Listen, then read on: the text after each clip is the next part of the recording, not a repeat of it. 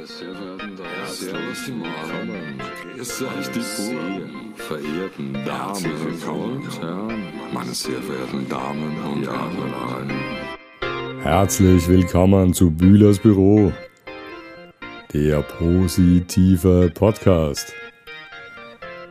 Ja, heute endlich Folge 18. Wussten Sie schon das? Ja, wussten Sie schon das? Die Leiterplatte eine österreichische Erfindung ist? Leiterplatten sind Träger zur mechanischen Befestigung und elektrischen Verbindung elektronischer Bauteile. Erfunden wurden sie vom österreichischen Ingenieur Paul Eisler. Zu seiner Erfindung inspiriert wurde er von der Drucktechnik, als er während des Studiums als Redakteur bei einer Zeitung arbeitete. 1936 meldete Paul Eisler sein Patent an, allerdings fand seine Erfindung kaum Beachtung. Während des Zweiten Weltkriegs erkannten die Amerikaner aber das Potenzial von Leiterplatten. Heute enthält fast jedes elektronische Gerät zumindest eine Leiterplatte. Damit zählt sie auf jeden Fall zu den wichtigsten österreichischen Erfindungen.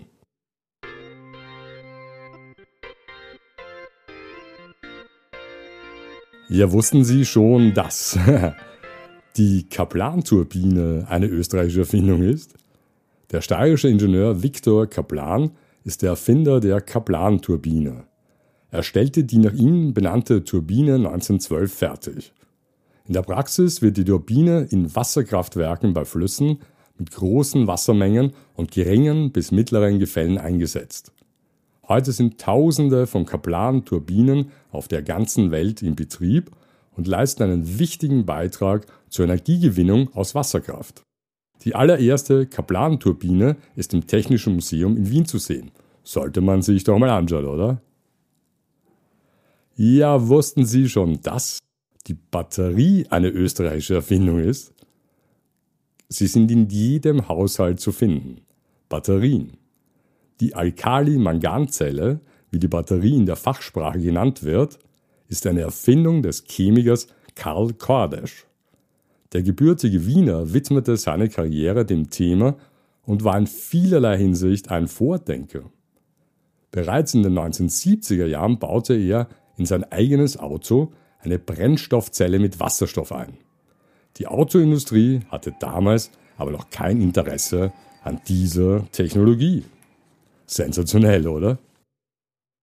Ja, und wussten Sie schon, dass auch das Frequenzsprungverfahren eine österreichische Erfindung ist, und zwar von der Schauspielerin Hedi Lamar.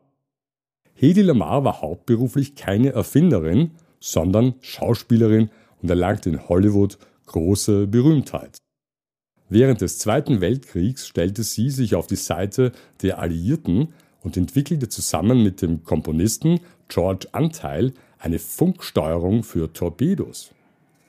Das Besondere daran war, dass die Frequenzen durch ein Frequenzsprungverfahren selbstständig wechselten und die Steuerung daher als störsicher galt. Dieses Verfahren bildete später die technische Grundlage für die drahtlose Kommunikation von Mobiltelefonen und die Datenübertragung mittels Bluetooth und WLAN.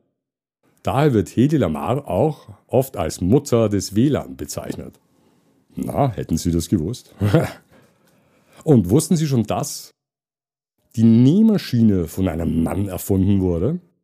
Der gebürtige Tiroler Josef Madersberger war ein Schneidermeister.